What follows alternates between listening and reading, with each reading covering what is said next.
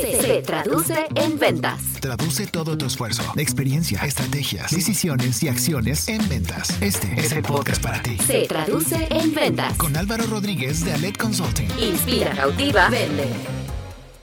Hola, ¿qué tal? Bienvenidos al episodio 53 de Se Traduce en Ventas, donde cada martes queremos ayudarte a traducir todo tu esfuerzo, experiencia, estrategias, decisiones y acciones en ventas. Yo soy Álvaro Rodríguez, consultor comercial y director de Alet Consulting. Me da mucho gusto que nos acompañes. Gracias por tu retro, gracias por tus reseñas.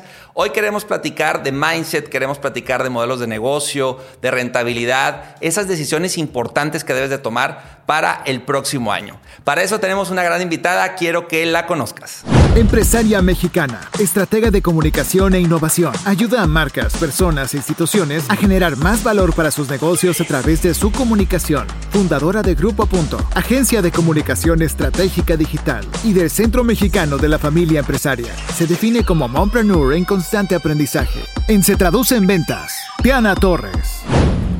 Así que ya la viste, ya la escuchaste, su reseña. Bueno, pues me da mucho gusto hoy tener como invitada a Diana Torres en Se Traduce en Ventas. Diana, bienvenida. Gracias por la invitación, muy contenta de estar aquí contigo y con toda tu audiencia. Fíjate que tenemos un episodio de- que habla de LinkedIn, le dedicamos dos episodios. El poder de las conexiones de LinkedIn, yo tengo... Aquí está, aquí está, porque pues nos vamos conociendo. Yo- Podríamos hacer todo otro episodio solo de eso, Sí, de de, la cantidad de clientes que hemos agarrado en LinkedIn. También. Y la verdad, pues llevo tiempo siguiendo tu contenido. Me gusta cómo escribes, cómo compartes tu día a día, tus experiencias. Y creo que podemos hoy platicar muy bien de muchos temas por la época del año que estamos también, muy relevantes para, para el 22, ¿no? Muchas gracias, pues vamos a darle. Ojalá Va. que salgan de aquí muchas ideas y que se lleven acciones, ¿no? Sí, Para poner Sí, es lo importante. O sea, al final que disfruten el episodio, pero que también se lleven puntos a desarrollar en su negocio, en su pyme, en su microempresa. ¿Estamos? Muy bien, estamos. Va. A ver, platican mucho de mindset. Sí. Primero, para ti, ¿qué es mindset? Sí, porque también luego hay como que muchas definiciones. Y cómo hoy podemos empezarlo a, a de- este mindset llevarlo a nuestras empresas. Mira, te, te voy a contar, si, si me permites, cómo apareció el tema de mindset en mi discurso y Ok. en mi proceso, ¿sale? Porque yo soy comunicadora de formación y de vocación y de gusto y de placer. Mi trabajo ha sido siempre ayudar a marcas, a organizaciones a incrementar sus valores a través de la comunicación. Entonces yo lo que he hecho durante 18 años ya es revisar cómo se están comunicando los negocios para a partir de ahí generar valor, porque la verdad es que la mitad de la chamba es ser muy bueno, hacer muy bien tu trabajo, ser excelente en lo que haces, pero la otra mitad es poder comunicarlo. Claro. Tú y yo conocemos gente que es buenísima haciendo lo que hace, pero no lo comunica. No lo comunica. Y entonces a eso me he dedicado, desde las relaciones públicas, ahora más en tema de comunicación digital. Pero llega un punto donde me doy cuenta que encuentro un patrón común, sobre todo en emprendedores y profesionales, muy común sobre todo en las marcas personales, pero luego también en las marcas comerciales, donde aun cuando hay una estrategia de comunicación que, que plantea cuál es la mejor forma de hablar de ti, de tus servicios, de tus atributos, de tus beneficios, cuesta trabajo. Y ahí me empiezo a encontrar y a preguntar qué hay detrás de esa barrera para hablar bien de ti, por ejemplo, porque venderse es hablar bien de ti. Por ¿estás- ejemplo, un arquitecto, o sea, que es muy bueno en lo que hace, pero no sabe cómo exponer Claro. lo bien que hace su trabajo. Ese podría ser un ejemplo. Por ejemplo, la mayoría de las personas, marcas personales, no estoy hablando de grandes empresas, cuando me buscan, me dicen, Diana, es que cómo comunico bien lo que hago. Como ayúdame a que esto que hago perfecto, que es increíble, que es único, que es súper diferente, la gente lo entienda. Y cuando empezamos a armarle su plan de comunicación, que doy un, un- gran resumen de cómo puedes hacerlo, la primera, la primera sugerencia que yo hago es deja de hablar bien de ti y empieza a hablar de lo que tú haces, cómo impacta en la vida de tu cliente. Ok. Yo siempre le digo, a ver, háblame de tu producto, le digo a este arquitecto, ¿no? Supongamos, y me dice, no, es que mira, yo hago diseños increíbles, súper innovadores, de casas eh, muy amigables con el medio ambiente y son ecológicas. Ok, ¿a mí qué? Sí. La pregunta mágica siempre es, ¿a mí qué? ¿Cómo? No, es que son increíbles, Diana, son, no sabes, gané unos premios internacionales. ¿Y a mí qué? Sí. Háblame Me como tu cliente, exacto. que- que- que Y entonces empezamos a tirar de cómo convertimos todo eso bueno que tú tienes en al cliente qué. Pero cuando trabajo en eso, me empiezo a dar cuenta, y me pasa a mí misma, Álvaro, porque creo que el mejor ejemplo siempre es hablar en primera persona, que hay barreras internas para hablar bien de uno mismo. ¿no? Que hay barreras internas para cobrar bien lo que uno hace. Que hay barreras internas para organizar lo que uno entrega.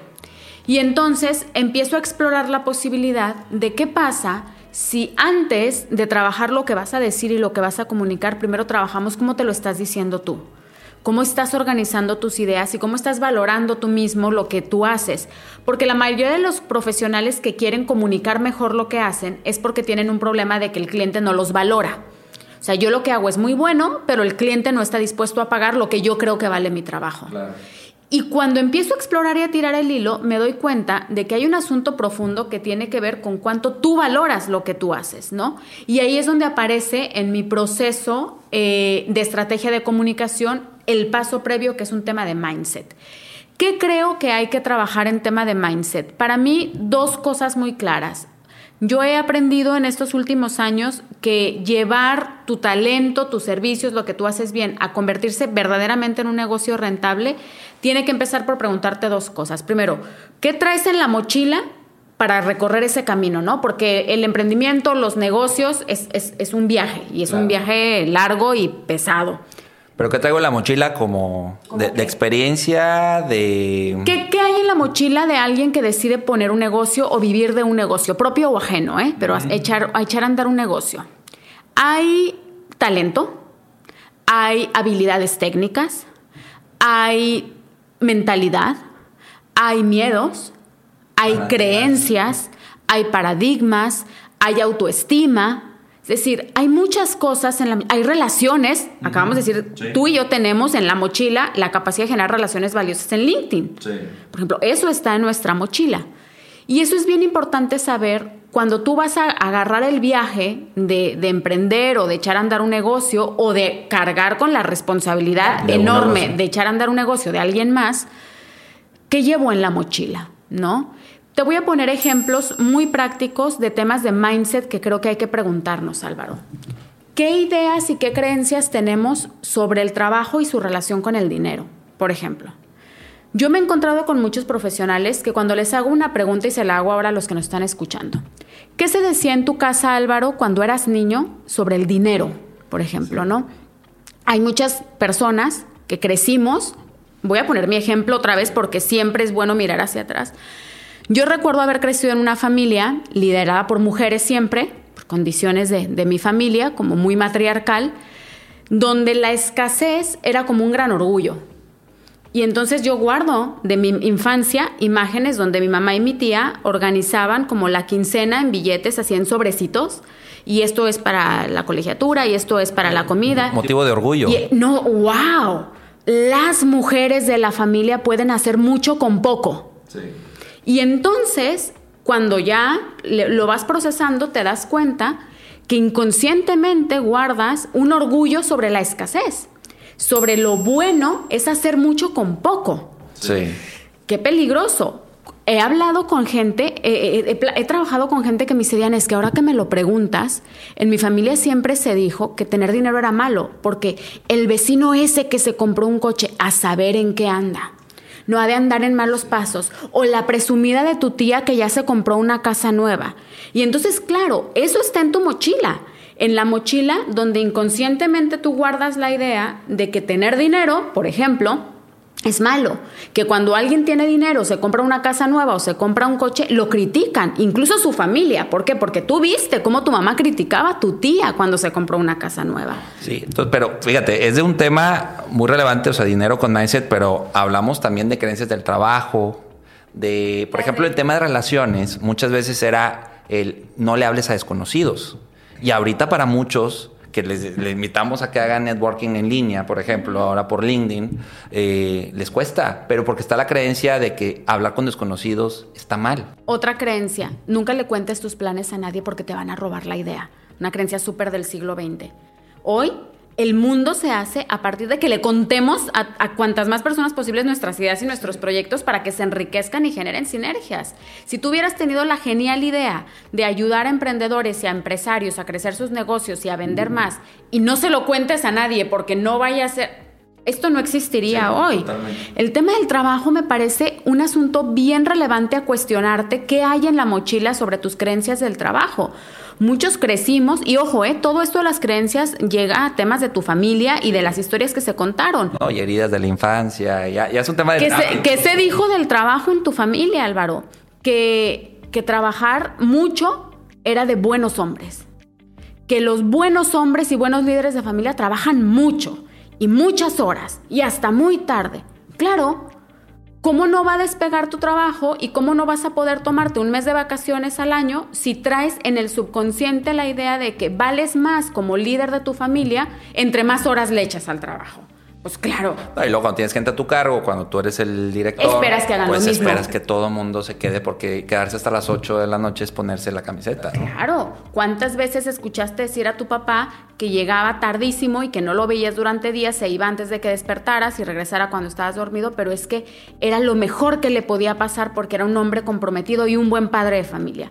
Claro, entonces hoy que tú empiezas a trabajar y a tener hijos y dices, oye, es que yo podría generar un modelo de negocio para ir migrando al tema del modelo de negocio, donde yo solo trabaje cuatro días por semana. No, No, pues como crees? El subconsciente te traiciona. Sí, claro, total. por algo no jala, por algo no llegan los clientes que te permitirían, porque podrías trabajar cuatro días a la semana y ganar lo mismo que trabajando seis si cambias de clientes. Ok, ok. Pero aquí el primer ejer- o sea, el ejercicio sería primero enlistar o decir, bueno, ¿qué traigo en la mochila? ¿no? O sea, Hablabas de dos. Sí, el primero es, ¿qué traigo en la mochila? Ok. Y el segundo es, Álvaro, ¿a dónde quiero llegar en ese viaje? ¿A dónde voy? O sea, ¿cómo se ve la foto de ese viaje al que quiero llegar? La gran pregunta siempre es, ¿para qué quieres este negocio? Ok, o sea, una visualización en cuestión de logros, en cuestión de me veo con mi familia, me veo A mí impactando. me gusta mucho una visualización de calidad de vida. Mira, yo hago en consultoría este ejercicio. Yo te preguntaría, Álvaro, dime cómo es un día típico en la vida del Álvaro que ya consiguió lo que quiere. Ok. Háganse esa pregunta. Es más, pongan pausa ahora en el episodio. Que hagan el ejercicio. Y a ver, respire. ¿Cómo es un día típico, cualquiera, no un día, o sea, un día normal, X, en la vida de esa versión tuya donde ya conseguiste lo que quieres? Yo lo hice hace unos años. Y yo te puedo decir, un día típico para mí era levantarme temprano, yo soy muy morning person, salir a correr, regresar, a- acompañar a mis hijos en el arranque del día, quedarme luego un poco respirar, leer un poco y luego ya organizar mi día, empezar a trabajar con mucho foco, tomarme un café tranquila, eh, sí tener una o dos reuniones al día, no mucho más, y eso lo escribes, y eso lo escribes. Y tú me dirás a lo mejor, Diana, en mi visualización yo me imaginé en una oficina corporativa, piso 27, viendo toda la ciudad. Y yo te podría decir, mi visualización no es así. Mi visualización es en una banca de un parque tomándome un café, trabajando a distancia o en un... No sé. Porque cuando tienes clara esa imagen, Álvaro, te es mucho más fácil tomar decisiones en la construcción del negocio. Porque tú dices, ok, toca la puerta a un cliente. Y uno siente, híjole, voy a hablar otra vez de mi ejemplo. Mi visualización sí es así. Mi visualización sí es como te la acabo de contar. Y cuando llega un cliente o veo o estoy frente a la posibilidad de un cliente de estos que a algunos les sonará, es que yo quiero que estés disponible para mí 24/7. Es que para mí, eh, yo quiero que vengas a las juntas presenciales tres veces por semana y estemos aquí tres horas hablando. Yo diría, "Mm, No ese está dentro de mi- No entra. Es decir, yo quiero llegar al punto B y tú me estás llevando, yo quiero ir de A a B y tú me estás llevando por Z. Sí, pero fíjate, lo interesante del ejercicio también es que puedas. O sea, esa mochila tiene que ir evolucionando. Por supuesto. Tiene que ir cambiando. A lo mejor puedo ir cambiando de mochila o quitarle cosas o agregarle cosas. Más bien. Y posiblemente para el camino al que iba, en el camino también puede ir cambiando. Esto, tú puedes ir a medio camino y decir, "Ah, ya no tengo tantas ganas de ir allá. ¿Por qué? Porque en el camino se me atravesó una bifurcación que me pareció bastante interesante, la quise explorar, la verdad es que llegué al pueblo y me gustó para quedarme. Que la Diana de hace tres años quería un camino que igual fue evolucionando. Por supuesto. Ok. Y creo que aquí la gente de negocios y la gente que seguramente escucha tu podcast, porque debe ser empresarios y emprendedores que están en constante aprendizaje, tenemos un gran reto, Álvaro, y es que luego escuchamos tanto, leemos tanto, aprendemos tanto, que se nos aparecen muchos caminos. Sí. Y, y ahora quiero ser eh, productor de contenido. Y ahora quiero escribir un libro. Y ahora quiero montar una empresa. Y ahora quiero una empresa de seis cifras, las famosas seis cifras. ¿Y qué quieres? O quiero ser como tal. Claro. Por eso ahí es bien importante que en este camino de, ok, ¿qué traigo en la mochila? ¿A dónde quiero llegar? Y a partir de lo que traigo en la mochila y sé cómo es esa visualización de mi vida cuando logré ya lo que quiero, ¿qué le sobra? Ojo, también a la, Sí. a la mochila le sobran ¿Y qué hay que cosas, ¿eh? Le sobran hábitos, le sobran creencias, le sobran personas. Suena duro, pero a veces a esa mochila le sobran personas. Y sabes qué, Mm, gracias, Gracias. Pero no gracias. Le faltan personas y entonces sales a buscar esas conexiones. Ese, eh, mi coach me dijo, un- le aprendí un concepto que me encanta que es el entorno trampolín. ¿No? ¿Cómo te generas un entorno que, que te ayuda a brincar Sí, más que te alto? empuja, que te Personas, relaciones, aprendizajes. Entonces vas construyendo la mochila que te funciona y este ejercicio de visualización, Álvaro, y ahora que se acerca el fin de año, yo por ejemplo doy siempre cada año un taller sobre los mediados de diciembre, que es básicamente revisar la mochila y revisar el camino. Porque hace tres años, como tú dices, yo podría de- decirte, a donde quiero llegar se ve así. Hoy tal vez ya no se parece. O sí, no lo sabemos, pero hay que írselo cuestionando. Y para mí esa es la parte de mindset. Mindset, yo intenté un tiempo irme por esta corriente de mindset empresarial, ya sabes, sobre productividad. Hacer, y mira que tengo un taller de gestión del tiempo y productividad, Sí. ¿eh? Primero lo otro. Porque para qué? más la parte ¿Sabes? Es que libre. para qué quiero todo esto, Álvaro. Mira, te voy a poner un ejemplo que hablé una vez con una emprendedora en un taller. Les decía yo, ¿qué quieres lograr antes de que cierre el año? Me acuerdo que perfecto que fue en octubre del año pasado porque fue una conferencia que me invitaron a dar con motivo del, del mes del cáncer de mama. Les- entonces yo le decía a esta, a esta empresaria, ¿qué quieres lograr? Más clientes. Vale, más clientes. ¿Para qué quieres más clientes? Para ganar más. Vale. ¿Para qué quieres ganar más? Para poder irme de vacaciones con mis hijos. Vale. ¿Para ¿Y por qué? qué no te vas? Ah, ¿para qué quieres irte de vacaciones con tus hijos? Pues para estar más tiempo con ellos, porque son lo más importante en mi vida, tal. ¿Y por qué no te has ido de vacaciones en los últimos dos años? Porque el tema era que no se ha ido de vacaciones en dos años. Porque tengo muchos clientes. Estaba en. Entonces, ¿estás segura que tú quieres más clientes? Porque tener muchos clientes es lo que no te ha permitido irte de vacaciones. Fue, o sea, ojos de plato decir, entonces, ¿qué quiero? de dije, Tú no quieres más clientes, tú quieres mejores clientes. Claro, y ahí pero- nos vamos al tema de rentabilidad. Ok, pero a ver, entonces, cuando tú hablas, porque lo, lo mencionan mucho, esto, el autoempleado y el empresario, el mindset y esto que hemos comentado, ¿cuáles serían entonces, qué ves de diferente entre alguien que está pensando como empresario y alguien como autoempleado? ¿Cuáles ver- serían las dos o tres diferencias? Ahí te van estos dos conceptos a ver qué te parece. ¿Qué es un jefe y qué es un cliente? ¿Vale? Para mí, un jefe es una persona que necesita de mi talento para crecer su negocio y por lo tanto está dispuesto a pagarme. Sí, por mi tiempo. Pagar por mi tiempo. Eso es un jefe. ¿Qué es un cliente? Un cliente es alguien que necesita de mi talento para crecer su negocio y está dispuesto a pagar por ello. ¿Cuál es la diferencia entonces? Para mí la diferencia entre tener un jefe y tener un cliente es quién pone las condiciones. Es decir, porque ambos me necesi- necesitan de mi talento para crecer sus negocios y están dispuestos a pagar. La diferencia es que en una relación donde yo tengo jefe, él pone las condiciones. Y ¿Vale? acá es. Y soy yo. en, en principio, don- una relación donde yo tengo clientes, yo pongo las condiciones. ¿Por qué? ¿Cuántos emprendedores, consultores, profesionales conoces que no tienen clientes? Tienen 15 jefes. Es decir, cada cliente pone sus condiciones.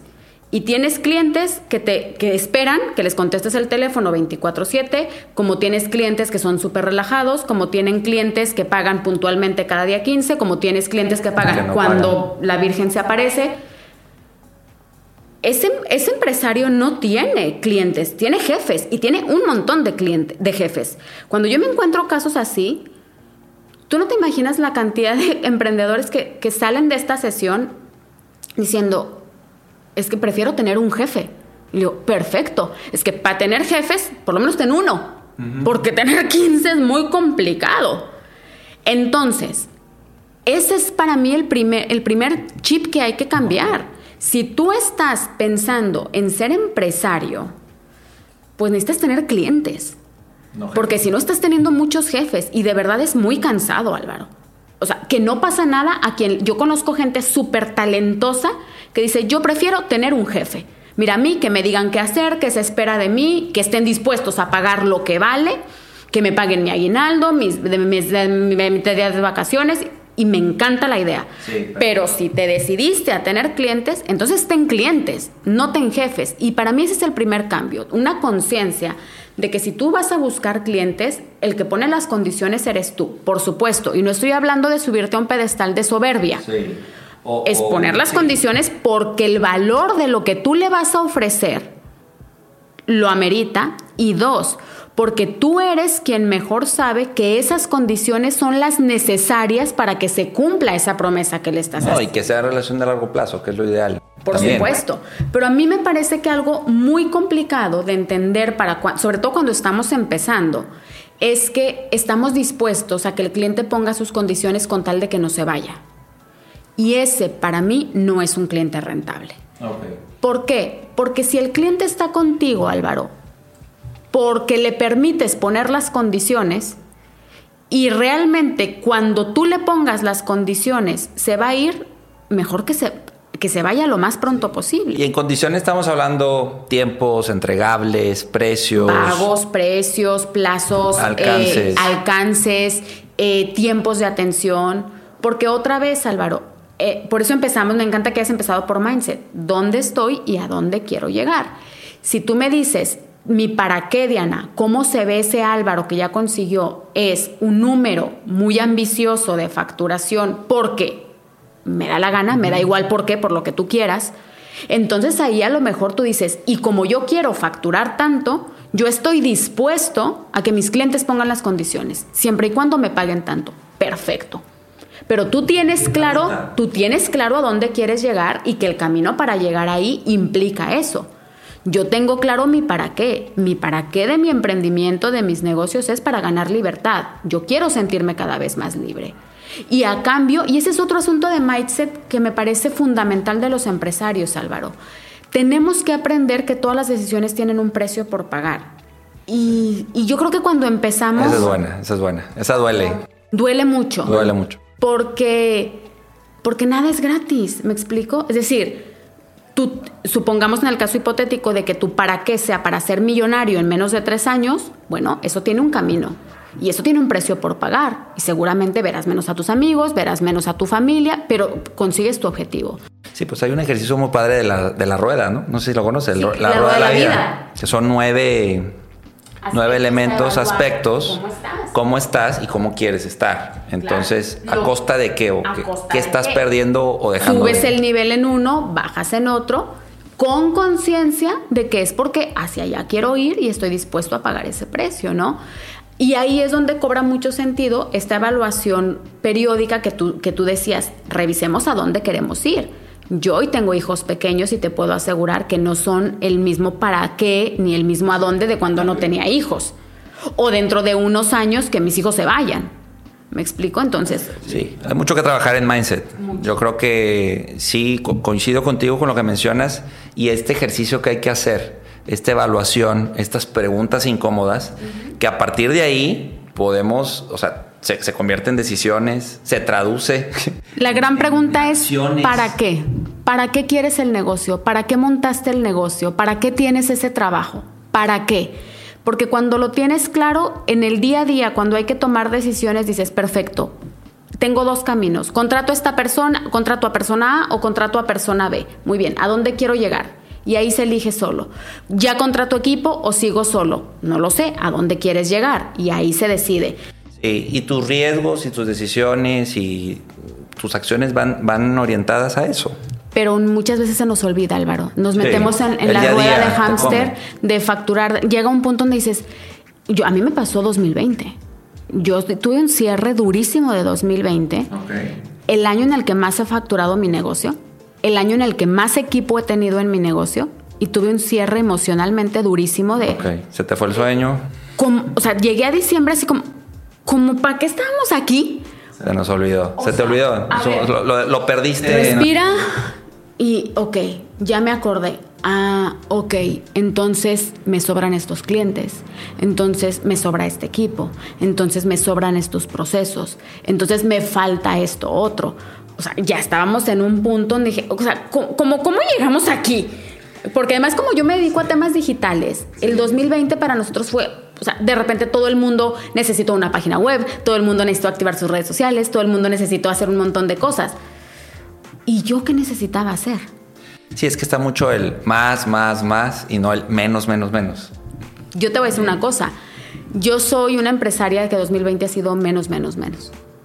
Y, y a la vuelta de casi un año dices que bueno, lo agradeces. Lo agradezco profundamente, con un precio por pagar. Sí. Y hay que pagarlo. Y hay que sacar la cartera y pagarlo. Pero lo agradezco, lo agradezco mucho. Ok, bien, me gusta. Yo creo que muchos vivieron eso o están viviendo eso. Y ahí es donde es parar, detenerse y decir, ¿para dónde? ¿Para dónde? Bien, ahora quiero conectar esto con una de tus palabras favoritas que mencionaste, que se, se convirtió en una de tus palabras favoritas, que es rentabilidad. ¿no? Y aquí yo quiero ligarlo con, con el, el negocio rentable. Usas mucho ese concepto, yo conecto con eso y hablas, pues que dejemos ese romanticismo, ¿no? De, de, pues sí, estoy emprendiendo, sí, tengo mi empresa, pero rentabilidad. Sí, entiendo y, aquí voy a hablar también a título personal. A mí me apasiona lo que hago y cuando emprendí dije, va, esto es por lo que yo soñé y demás. Vives la luna de miel y en algún momento es, sigo viviendo eso, sigo eh, pues impactando y trascendiendo por medio de lo que me apasiona, pero esto tiene que ser rentable. Esto tiene que hacerme crecer también en la parte económica, en la parte todo lo que eso conlleva, ¿no? O sea, no solo es ganar, ganar, ganar, pero sí conectarlo luego cuesta. ¿Qué onda con eso? Se- híjole, creo que es muy poco popular lo que voy a decir, pero creo que la pasión está sobrevalorada. La pasión por el... Es que yo quiero vivir de mi pasión. Yo cuando le hablo de esto a mis alumnos en la universidad, hace unos días di una conferencia y antes de mí se dio otra conferencia de una chica que, bueno, hablaba de la pasión por el fútbol y cómo había llegado a trabajar en la FIFA y todo. Y cuando ya se terminó, les digo a los chicos, una pregunta. ¿Quién escuchó la conferencia anterior y sintió un poco como de vacío decir, es que yo no tengo ni idea de qué me apasiona? Todos levantaron la mano, Álvaro. Todos. O sea, todos dijeron, yo me sentí perdido cuando la escuché hablar con tanta pasión. Ojo, ¿existe? Claro que existe. Y todos, ojalá, deseo, encontremos algún día algo que digas, wow, yo podría hacer esto toda mi vida. Pero también es cierto que, que no todo el mundo te- te genera como esa pasión. Y si la genera, ya dije lo que tenía que decir, está sobrevalorada, creo. Pero también ahí viene lo otro, Álvaro. A ver, es- me encanta lo de la pasión, pero aquí puedes tomar una decisión. Tener un negocio o tener un hobby. Porque hay mucha gente que en aras de defender esa pasión no se ha dado cuenta que tiene un hobby. No Muy un caro negocio. a veces. No un negocio. Me está costando tener ese, ese negocio. Con lo cual no es negocio. Es un hobby. Que está muy bien. Me encanta que tengan un hobby. Pero yo creo que es importante empezar por decir, ¿sabes qué? Yo tengo un hobby. A mí me gusta, bla, lo que a ti te guste. Oye, ¿es un negocio? No, no es un negocio. Es un hobby. Y no pasa nada. Pero hay Pero que saberlo. son dos mundos. Pero hay que saberlo. Porque creer que tienes un negocio cuando en realidad tienes un hobby, uh, se paga caro. Se paga muy caro y no es honesto contigo mismo. No, bien, me gusta, me gusta la diferencia que marcas. Y no pasa nada, ¿eh? Puedes tener un hobby, puedes tener una ONG. Yo, te- yo tengo una SADCB como mi negocio principal y fundé hace años una AC. Porque creo en, un, en particular en el tema de las familias empresarias, me gusta mucho el entorno de las empresas familiares. Y en principio decidí que lo primero que quería era generar contenido, hacer comunidad. Perfecto, hagamos una AC. No hemos monetizado todavía, pero lo tengo muy claro Sí, lo tienes claro. monetizaría algún día, me encantaría, pero la diferencia es importante. ¿Cómo migramos? O sea, el que está escuchando dice, ok, a ver, mi negocio, mi negocio es un hobby. Es un hobby. ¿Por qué? Porque me está costando más, porque no está siendo rentable, porque no me está al final. Entran 10 pesos y están saliendo 15. Eh, hace rato antes de entrar hablábamos de Mary Forleo. Esto se lo aprendí a Mary Forleo. Eh, ella dice que un negocio que es rentable, profitable, tiene como tres características, ¿no? Primero, alimenta tu cuenta bancaria. O sea, ganas dinero. ¿Sí? Alimenta tu felicidad. Es decir, está padre. O sea, se siente bien, me gusta. Y tercero, alimenta al mundo, es decir, generas impacto. Y a mí me encanta ese concepto. Yo creo que una, un- es, es una buena vara con la cual medir lo que estás haciendo. A ver, ¿gano dinero? ¿Sí o no? Si la respuesta es no, ya está. Ahorita vamos al otro tema de cómo podemos hacer que sí gane dinero, porque ahí no hay negocio. O sea, gano dinero, gano satisfacción, o sea, está padre, me gusta, lo disfruto. Me llena. Exacto, me llena. Y genera un impacto, ¿no? Porque también conozco gente que disfruta y gana dinero haciendo cosas que no están padres y que no, generan un están- impacto. Y entonces también hay que saber que no siempre es un idilio y que no siempre te haces millonario, eres súper feliz y, y salvas al mundo. Obviamente no. Y puedes ir jugando, ¿no? Y hay gente que decide, pues mira, yo prefiero sacrificar un poco la esfera de la, de la rentabilidad económica porque lo que hago me encanta y genera un impacto tremendo, ¿vale? O yo puedo generar mucho dinero y generar un impacto tremendo, aunque la verdad no lo disfruto O tanto. Ha venido a Entonces ahí vas jugando. Pero yo diría, lo primero es, agarren tres lupitas y con esas lupas observa tu plan de negocios. A ver, aquí hay dinero, aquí hay satisfacción y aquí hay impacto. Porque si no, eso no se va a sostener en el tiempo, Álvaro. Ahora, vámonos a lo del dinero, que sé que es importante.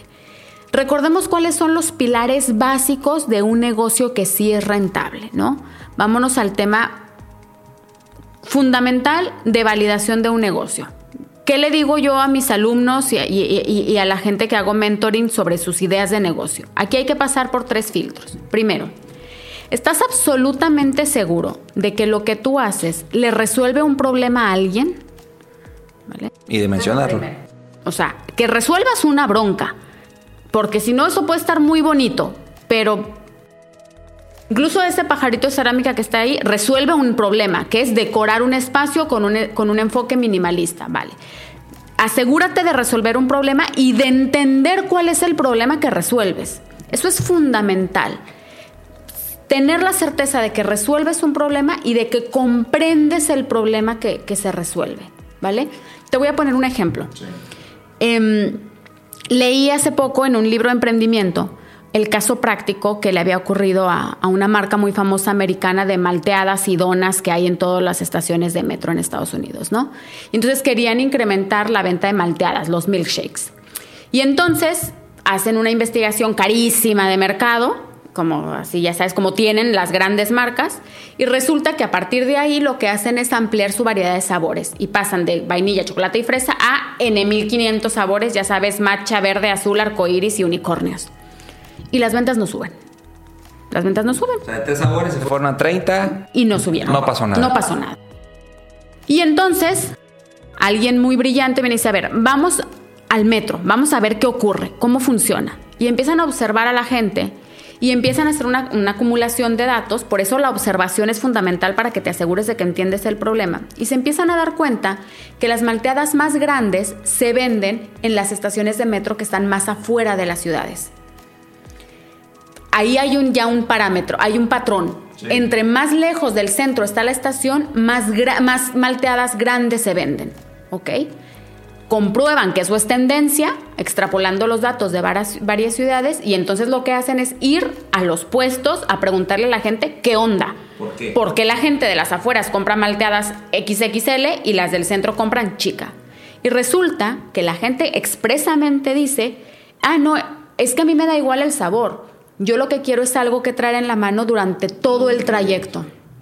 O sea, necesito ocupar las manos e ir teniendo algo que hacer durante todo el trayecto. Y entonces resulta que la estrategia no era más sabores, era más tamaños. Y entonces regresaron a fresa, vainilla y chocolate, pero ahora en cinco variedades de tamaños. Sí, pero mira, está interesante porque eso luego también en, no solo en emprendimientos, Diana, también en, en las pymes se, se deja de hacer esa validación, ese, ese análisis, esos comportamientos y demás, y que van ligados también a, a esto que mencionas para hacerlo más rentable. ¿Sabes qué pasa? Me voy a regresar a un tema de mindset. Álvaro, todo siempre está ligado a mindset. Hay, hay algo que yo digo mucho sobre el mindset empresarial y es necesitamos, per- necesitamos aprender a domar el ego. Los empresarios necesitamos aprender a domar el ego. A veces nos lo doma la vida a base de golpes, a veces con terapia, a veces conversando. Pero ¿a qué me refiero con domar el ego? Álvaro, tenemos que aprender a perderle el amor a nuestras ideas. Porque luego es que, claro, como yo lo diseñé, como a mí se me ocurrió la idea de esa estantería así geométrica cuadrada, es que a mí me parece que es la mejor estantería del mundo. Claro, tú la hiciste, nació en tu cabeza, tú la diseñaste, tú la pensaste, tú ideaste el negocio, lo vas a amar. Y hay que entender que el amor no te va a dejar tomar decisiones asertivas, porque a veces tenemos ideas que no son buenas ideas. Pero ahí es donde entra la validación, ahí es, es donde entra el dato duro, es donde entran estas preguntas de resuelve o no resuelve. Pero por eso yo creo que hay que regresar a la base del mindset, porque puedes hacer en estudios de mercado, pero si no has domado el ego, no te imaginas la cantidad de sesiones donde yo he estado, donde se le entregan al cliente resultados de un focus group diciéndole que su producto no sirve y él sale, es que la gente no sabe. Claro. O sea, porque seguimos enamorados a nuestra idea. Entonces, regresando a cómo hacemos que un negocio sí sea negocio, asegurándote y validando que realmente resuelves un problema y que comprendes bien, o sea, que, enten- que entiendes que la gente no quiere más sabores, quiere más tamaños. Fíjate, aquí conectándolo con pymes, ¿sí? Puede ser incluso el que hagas una nueva unidad de negocio o tengas que hacer un nuevo servicio, porque estos tres que tienes ya dieron o tienen que cambiar o tengo necesito el cuarto, ¿no? O sea, esa parte no solo es para el emprendedor. No, por supuesto, esta parte tiene que ver con cómo haces más rentable lo que ya vendes. Los dueños de pymes que nos están escuchando ahora, la gran pregunta, es más, yo incluso me iría un paso antes de abrir una nueva línea de negocio, porque yo creo que cuando tú le dices a un empresario eso ya, ya le duele la cabeza. Sí, porque dice, es más gasto, es más todo. Sí. No, ¿cómo? A ver, fíjate, esta pregunta es millonaria. ¿Cómo hoy podrías cobrar más caro lo que ya haces? Ese es el mejor modelo de aumentar la rentabilidad. Cobrar más por lo que ya haces. Subiendo los precios nada más. No, eso se llama inflación.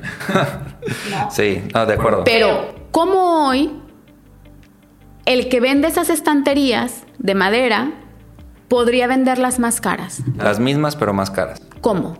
Y entonces hay que entender a tu cliente. Hay que, ok, a lo mejor hay, me lo voy a inventar, quien está dispuesto a pagar más si se la entregas ya armada. A lo mejor hay quien está dispuesto a pagar más si le cambias el color, Si se la llevas. si se la llevas a su casa.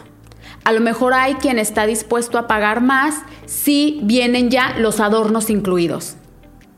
A lo mejor está dispuesto a pagar más quien le entregues la estantería y un PDF con ideas de decoración. Y entonces no te metas en el berenjenal de una nueva línea de negocio. La primera pregunta es, o sea, una nueva línea de negocio, esta es otra millonaria, una línea de negocio la abres cuando el, público te lo pide a gritos. Cuando tú ya tienes gente formada, porque vendes estanterías, y tienes gente formada ya para comprar sillas, empiezas a hacer sillas. Pero mientras, olvídate de nuevas líneas de negocio. Aquí el tema es cómo vendes más caras las estanterías. Y ahí necesitas entender qué está pasando con tu cliente. Y hay en mil formas tan sencillas de validación, Álvaro. Te voy a poner un ejemplo hoy para todos los empresarios. Lo que tú vendas, el que me estás escuchando, lo que sea que vendas, quiero que vayas y lo busques en este momento en Amazon. Se- ¿Servicios también? Bueno, ve- vea entonces dónde se venden servicios como el tuyo. Busca en Google. Tal cual. ¿Vale? Pues tú haces es la consultoría, barrera. consultoría comercial, ¿vale? Pues entren hoy a Benchmark. ¿Qué encuentras? ¿Por qué iba el ejemplo de productos en Amazon? Tú vendes estanterías, por regresar a este ejemplo, pon en este momento estanterías de madera. Obviamente no están las tuyas si es que no vendes en Amazon. Y vete a leer todos los reviews. Lee los reviews. Estudio de mercado gratis. Sí. La gente te va a decir, está buenísimo, no sé qué, pero odio que la tengo que armar. Y luego vas y ves otra marca y todo el mundo te dice, es un dolor de cabeza armarla. Me sobraron tornillos. Perfecto. Ahí hay una línea padrísima. Entrega armada a la canija estantería. Sí, detectas dolores y necesidades a partir de los reviews. A partir de los reviews. Tu podcast. ¿Qué dicen los reviews de, los, de otros podcasts de negocios? ¿No? Oye, es que sabes que son larguísimos. Ok, a la gente le gustan cápsulas más pequeñas. O a lo mejor no, a lo mejor los reviews son, me encantaría que la entrevista durara más. Perfecto. La validación continua. La validación continua, porque si no te aseguras que resuelves un problema, ahí hay un tema de negocio. Segundo, te tienes que asegurar de conocer cómo es tu cliente y cuáles son las verdaderas razones por las que compra, cuál es el problema que está resolviendo. Hay un asunto de estrategia persuasiva que a mí me ayuda mucho. La gente compra básicamente por dos razones, en términos de psicología. Para eliminar un miedo o para crecer un placer. Al final, Sí. Miedo y placer están ahí. siempre. Y La, o. la gran pregunta es, contratándote a ti, comprando tu producto, ¿cuál es el miedo que le aminoras o cuál es el placer que le creces? Ojo, eso, échense un café mañana temprano solo pensando en esto. ¿Cuál es el miedo que el cliente deja de, se- o sea, siente que si está contigo, ah, todo está bien? ¿Y cuál es el placer que siente que si está contigo, wow, le va a ir bien? Pero al yo entender eso, entiendo a mi cliente y al entender a mi cliente, ¿cómo lo conecto con la rentabilidad? ¿Vale? Generando, convirtiendo, hay una palabra clave que es bien importante, Álvaro. Necesitas convertir lo que tú haces, tu talento, tu servicio, tu producto, en una oferta. Y muchos sobre, y vámonos a servicios, que me preguntas ahora por servicios. Yo ayudo a emprendedores a definir sus líneas de negocio con éxito para el futuro. Eso no es una oferta. Una oferta es, yo te llevo a construir tu modelo de negocio listo para los próximos cinco años en cuatro sesiones. Y cuesta tanto. Ok, más puntual, más concreta, más al grano. ¿Por qué? Porque lo primero habla de ti, de tu ego, de lo bueno que eres, de lo maravilloso, de todo lo que aprendiste en tu máster. Lo otro es a mí qué. A mí qué me resuelve y qué forma tiene. Empaquétalo. Y entonces ahí ya eso tiene un precio. Lo otro no tiene precio. Lo otro Fíjate es que una estructura de pitch que manejamos, así que recomendamos, es el qué eres, qué haces, qué resuelves. Y más enfocado, obviamente, o sea, lo que la gente quiere es escuchar el qué resuelves. ¿Sí? ¿Qué eres y qué haces? Bien. Pero, ¿Qué me resuelves? Yo, yo le agregaría algo, si me permites. Sí, sí, sí. Yo sugeriría agregarle y qué forma tiene. Eso que resuelves. O sea, ¿y qué forma tiene esto que te estoy entregando? Porque me encanta que me, que me digas que tú eres un asesor comercial que ayuda a convertir tus prospectos en clientes eh, para que aumentes tu facturación 3X en un año. ¿Cómo? ¿Cómo? No sé, yo no entendí si me estás vendiendo un libro, un curso, una consultoría, un servicio de agencia. Entonces, ¿qué forma tiene? ¿Qué forma tiene? Sugerencia, dale varias formas. Es decir, imagínate una pastelería. Tú llegas a una pastelería y tienen cupcakes individuales, pasteles individuales, roscas pequeñas y pasteles familiares. Porque entonces el problema de llegar con un postre a una fiesta puede tener varias formas.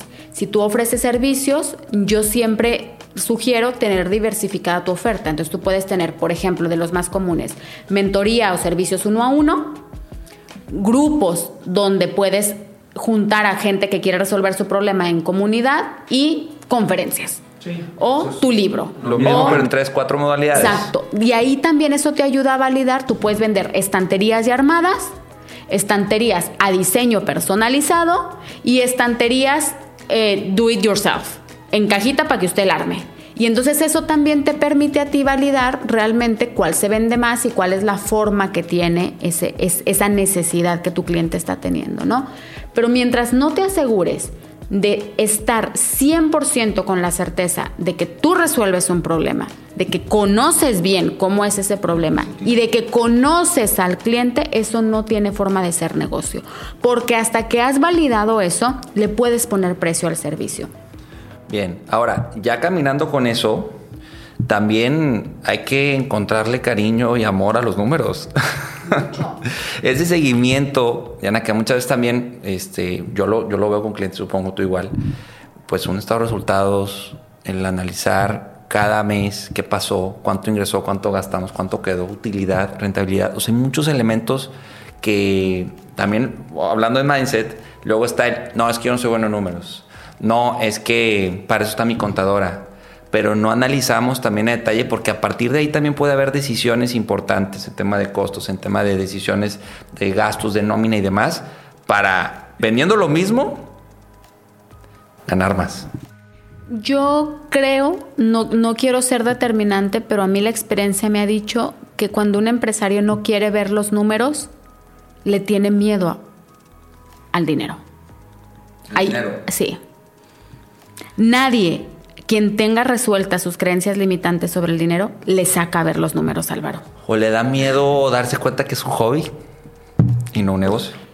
Le da miedo, o sea, hay un miedo, hay un miedo que te impide entrar y verlo. Es como cuando sabes que algo anda mal con tu novio, pero no les das la vuelta y bueno, vamos al cine, pero no platicamos, o sea, porque sabes que algo pasa ahí. Yo diría, mi consejo sería, si el miedo es a que algo pueda andar mal, yo preferiría saberlo ahora y cerrarle la llave. O sea, si un negocio anda mal... Pero cerrar la llave es cerrarlo. Lo que decida, ¿no? digo, depende de, qué tamaño esté la fuga. O, cerrar esa línea de productos. O cerrar, cerrar la llave me refiero a, no quiero hacer la evaluación del equipo porque sé que tendría que despedir a alguien. No quiero revisar los números de ventas porque sé que hay un producto que no está funcionando. No, o sea, en el fondo cuando no quieres abrir la caja es porque sabes que va a oler feo. Es porque sabes que vas a encontrar algo o intuyes que vas a encontrar algo que no te va a gustar. Yo les diría, para atravesar ese miedo de abrir la caja, ¿no? Pues yo prefiero abrirla y tirar a la basura lo que está podrido. Ahora y no que se siga pudriendo. Entonces, claro que va a tomar, va, va, a costar trabajo tomar esa decisión. Normalmente detrás de ese no quiero ver los números es no quiero tomar una decisión.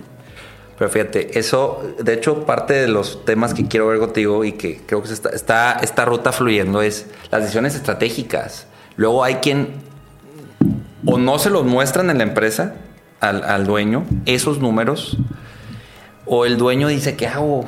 O sea, ¿cómo hoy ¿Qué podemos recomendar para tomar ese tipo de decisiones que estamos hoy mencionando?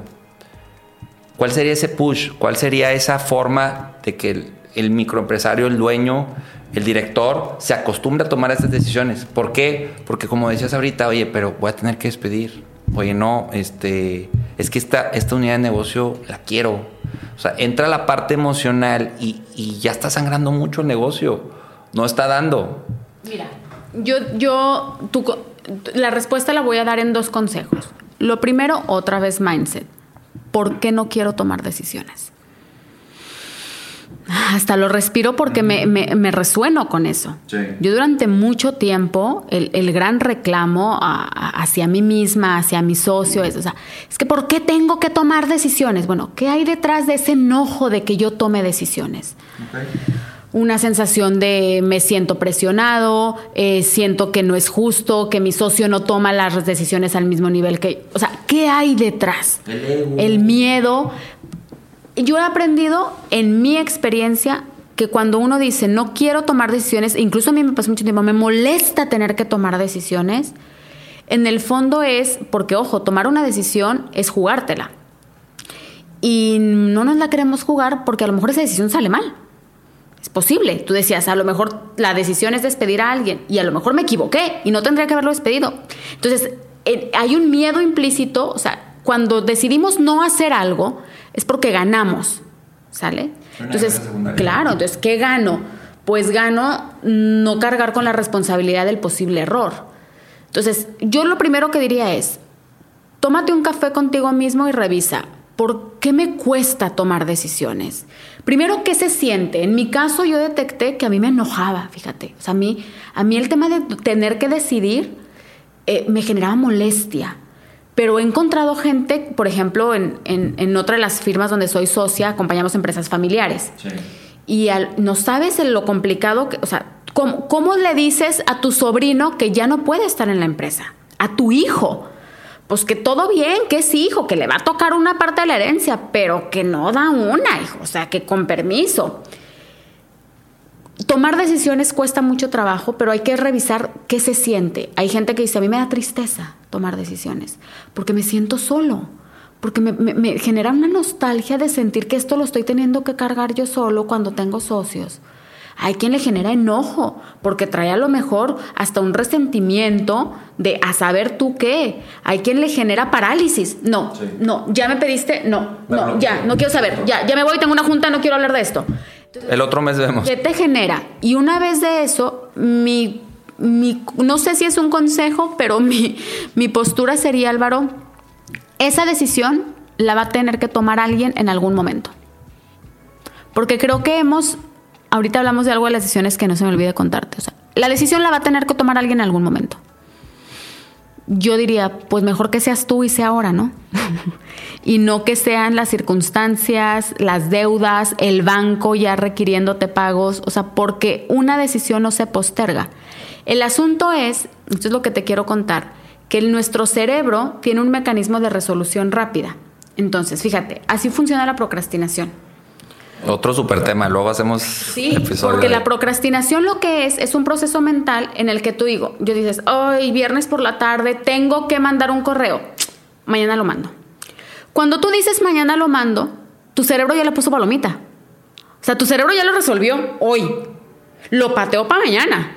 Pero hoy ya lo resolvió y ya generó ese chute de dopamina que se siente el ponerle palomita a algo. Entonces, no caigamos en esa trampa. El cerebro no distingue entre si realmente lo hiciste o lo pateaste. El cerebro lo que sabe es que hoy ya no tiene ese problema. Y eso pasa con las decisiones. También. Lo vemos el mes que entra. Y entonces, eh, recuerden siempre esto, cuando estén procrastinando una decisión, es el cerebro jugándote la decisión rápida. O sea, él ya lo resolvió. Y por eso se siente bien. Sí. O sea, es Pero que- no lo resolviste. O ya nos gustó la piedrita. O sea, esto- eso he visto también. La piedrita nos gusta y ya nos acostumbramos a ir contra corriente. Entonces, ya es el problema, lo, lo sigo pateando, se va haciendo más grande o se mantiene, pero ahí está. Porque sabemos operar en la piedrita. También. Porque aprendiste a caminar con la piedrita y porque sacarte la piedrita del zapato implicaría tener que acostumbrarte a algo diferente. Y entonces otra vez el cerebro jugándote, algo que yo llamo, tú le llamas piedrita, yo le llamo incómoda zona de confort. O sea, ya sé funcionar así. Ya sé que todos los días me voy a enojar porque Lupita llega tarde. Ya sé. Pero, pero prefiero ya saber y enojarme todos los días a que no sea Lupita y sea una nueva secretaria y a saber con qué ahora me tengo que acostumbrar. Entonces prefiero seguir viviendo con el enojo diario de que Lupita llega tarde todos los días. Qué interesante. Y como eso puede haber muchas cosas que hoy se pueden estar identificando. Esto, esto, me, esto estoy viviendo. Yo lo que te diría es la decisión sobre Lupita, sobre la piedra, sobre el producto. Quédense por favor con esto. Las decisiones tarde o temprano se van a tener que tomar y alguien las tendrá que tomar. Mejor que seas tú y cuanto antes mejor. Sí, y complementando eso, también Diana, y va a sonar a comercial, porque me queda claro que tú y yo somos consultores y ayudamos, pero también yo he visto que a partir de lo que un tercero ve, analiza, propone, también le da fuerza, dicen, híjole, llevaba seis meses, pero ya con esto que tú me estás haciendo de, de consultoría, de coaching, de mentoría, ponle el título que quieras, pero con un profesional, con alguien que sepa de, tu negocio y que se- tenga una metodología, etc., etc., puedes eh, también reafirmar tus decisiones. Totalmente, totalmente. Creo que lo que decíamos al inicio de nuevas creencias, abrir tu mercado, abrir tu negocio, ponerlo obviamente en los límites de la confidencialidad a, a- a discusión, a apertura. Eh, yo cada vez veo más, por ejemplo, empresarios. eh, justo alguien me acaba de invitar como a un tema de, de un grupo de mastermind. Bien. Oye, y si nos juntamos cada 15 días solo a ver cómo van nuestros negocios, Exponemos. platicamos de nuestros casos, yo estoy en varios y de verdad que, wow, el decir, le pasa a alguien más, cómo lo resolvió, cómo a lo mejor no estoy tan mal, también para eso sirve compartirlo, pero sí, porque creo que normalizamos la piedrita y hasta que le platicas a alguien que tú caminas chueco porque traes una piedrita desde hace años, te dirá, oye Álvaro, o sea, pero sí sabes que no es normal, o sea, mira mis zapatos, Se la podemos quitar. se puede quitar, ¿sabías? Sí, a veces hasta perdieron la fe en poder quitar la piedrita. claro. y hay que irla trabajando. ¿no? Bien, Diana, pues tienes que venir otra vez. Claro. Porque la verdad es que creo que hemos entramos ahí con temas muy relevantes, pero están elementos, lo de los clientes rentables que también manejas, o sea, los medio lo platicamos, pero clientes estratégicos, la parte del plan estratégico, cómo hacer un plan estratégico de negocio. Eh, quiero invitarte nuevamente, pero quiero cerrar con tres puntos, tres preguntas para cerrar este episodio. ¿Te parece? Va, a ver. Primero, ¿qué se traduce en ventas para ti? Una buena comunicación. Con cliente. Una buena comunicación de tu negocio. Yo creo que si lo que tú haces, productos, servicios, lo que tú ofrezcas, lo comunicas bien, eso se traduce en ventas. Bien. ¿Cuáles son esas tres preguntas que se tiene que hacer y resolver el empresario para el 2022? ¿Para qué quiero mi negocio en 2022? Lo primero, porque si no está alineado conmigo, con lo que yo quiero para mí, para mi vida, para mi familia, va a costar mucho trabajo. Y la vida ya es de por sí muy complicada como para que además lo que emprendimos nosotros y lo que nosotros mismos decidimos sea complicado. Entonces, para mí la primera pregunta es, ¿para qué quiero el negocio en 2022? ¿Para ser más libre? ¿Para tener más dinero? ¿Para estar más tiempo con mis hijos? ¿Para por fin tomarme vacaciones? ¿Para qué? Segundo, ¿qué estoy dispuesto a hacer para eso? ¿Vale? Porque también hay que poner límites. Estoy dispuesto hasta aquí, hasta allá, ya no. Eso es lo otro que no estoy dispuesto a hacer. ¿sí? Que no estoy dispuesto a hacer. Y entonces yo creo que me encanta que hayamos sí tocado el plan. A mí me gusta hablar del plan estratégico desde esa perspectiva, Álvaro. Lo demás son proyectos, es una gráfica de Gantt, son iniciativas y hay que cumplirlas. Pero, ¿para qué quiero el negocio el año que entra? ¿Qué estoy dispuesto a hacer para llegar ahí? ¿Y qué no estoy dispuesto a hacer? Porque resulta que nos ponemos metas, nos ponemos iniciativas en el Excel de la planeación estratégica que en el fondo no estamos dispuestos a hacer, Álvaro. Y no es para qué la pones. Empecemos por decir eso. Yo estoy, mi planeación estratégica del año que entra incluye que no estoy dispuesta a trabajar más de X número de horas a la semana. Por lo tanto, todo lo demás se lo que quepa en las horas que quedan. ¿Serán todas las cosas que quiero hacer? Difícilmente, porque son muy pocas además. Entonces, cuando tú tienes claro a dónde quieres llegar y qué sí le quieres echar la mochila y qué no, pues entonces sabrás cuánto tiempo te va a costar y cuál será el camino para... Ok, muy bien.